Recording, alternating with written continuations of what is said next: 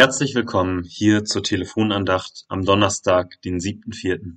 Mein Name ist Kai-Ole Flintworth. Die heutige Tageslosung steht in 1. Mose 49, Vers 25. Hier segnet Jakob vor seinem Tod noch einmal jeden seiner Söhne.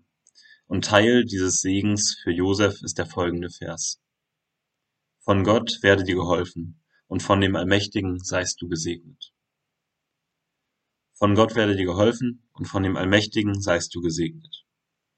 An solche Worte zu glauben und Vertrauen in sie zu haben, ist in manchen Zeiten einfach. Dann gibt es aber auch Momente, wo es schwer fällt. Die Nachkommen Josefs haben in der Gefangenschaft in Ägypten und auch der weiteren israelitischen Geschichte viele Erfahrungen gemacht, wo sie sich von Gott im Stich gelassen fühlten. In der Ukraine und in den anderen Konflikten auf der Welt die immer noch weitergehen, leiden zig Millionen Menschen unter Tod, Verfolgung und Unterdrückung in einer Weise, die unserem Verständnis von Gerechtigkeit zutiefst widerspricht. Und auch wenn sie in eigentlich allen Fällen in einer viel kleineren Größenordnung sind als die ersten beiden Beispiele, gibt es auch in meinem und sicherlich auch in deinem Leben Situationen, in denen man nicht verstehen kann, warum Gott etwas geschehen lässt und wir ihm auch mal unser Leid klagen dürfen auch mal unsere Sorgen von der Seele schreien dürfen. Und dennoch, von Gott werde dir geholfen und von dem Allmächtigen seist du gesegnet.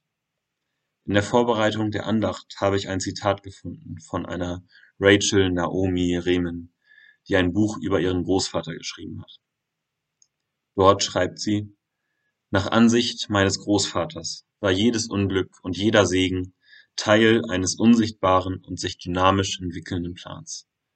Man bekam zwar nicht immer seinen eigenen Willen, aber man konnte sich rückhaltlos auf Gottes Plan verlassen.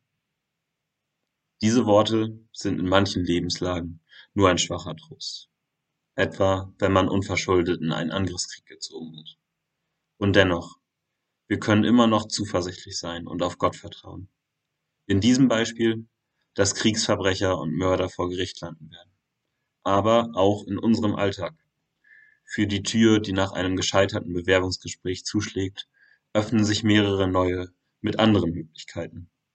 Wer eine lang ersehnte Urlaubsreise absagen muss, erhält vielleicht mehr Zeit, um sie mit den Kindern, Eltern oder Freunden zu verbringen.